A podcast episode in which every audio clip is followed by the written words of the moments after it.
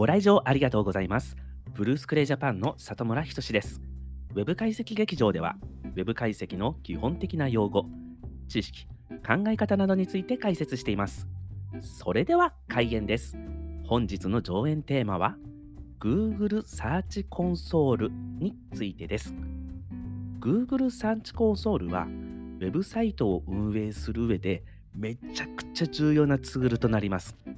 検索エンジンの最適化、つまり SEO をする上でも必須ツールといっても過言ではありません。しかも無料で使用できるツールです。今回は Google サーチコンソールとは何かについて理解しておきましょう。Google サーチコンソールとは、サイトの検索トラフィックや掲載順位を測定できるだけでなく、サイトの問題を教えてくれるツールになります。どのような検索キーワードで検索結果に自社サイトが表示されているかということを把握することができます。表示回数やクリック数、掲載順位などがレポートで見ることができます。ただし、これはあくまでも概算値になりますので、正確な数値としては表示されないという仕様になります。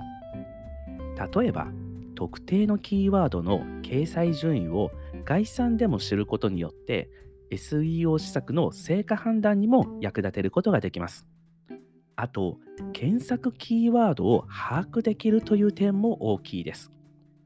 これは Google Analytics とかの分析ツールでは、サイトに流入してきた検索キーワード、自然検索のキーワードというのは、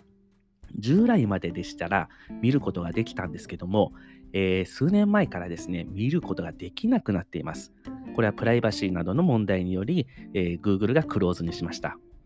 Google 広告でも広告が表示された場合の検索キーワード、ユーザーが実際に検索したキーワードというのは見ることが一部できるんですけども、まあ、これは広告の結果のみということになりますので、自然検索の結果で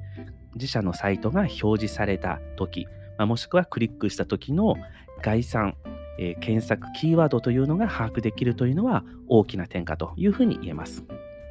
その他、自社サイトが抱えている問題点などを確認することもできます。例えば、あるページが Google の検索結果に表示されないといったような状況の時に、そもそも Google にそのページが発見されていないような状態ということも考えられます。そこで Search Console では対象のページが Google から発見できるような状態にそもそもあるのかということも確認することができます。特に発見できないような場合にはどこに問題があるのかというのも把握することができます。その他、ウェブサイト上で問題が検出されると、サーチコンソールからメールで通知が届きます。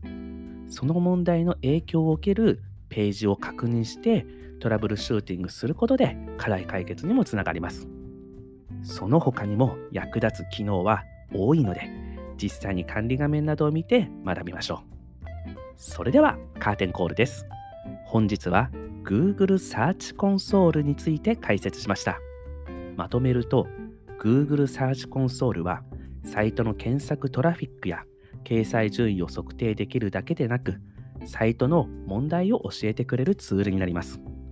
サイト運営には欠かせないツールになりますので、素早く課題発見できるように環境を整えましょう。それでは終演です。またのご来場をお待ちしております。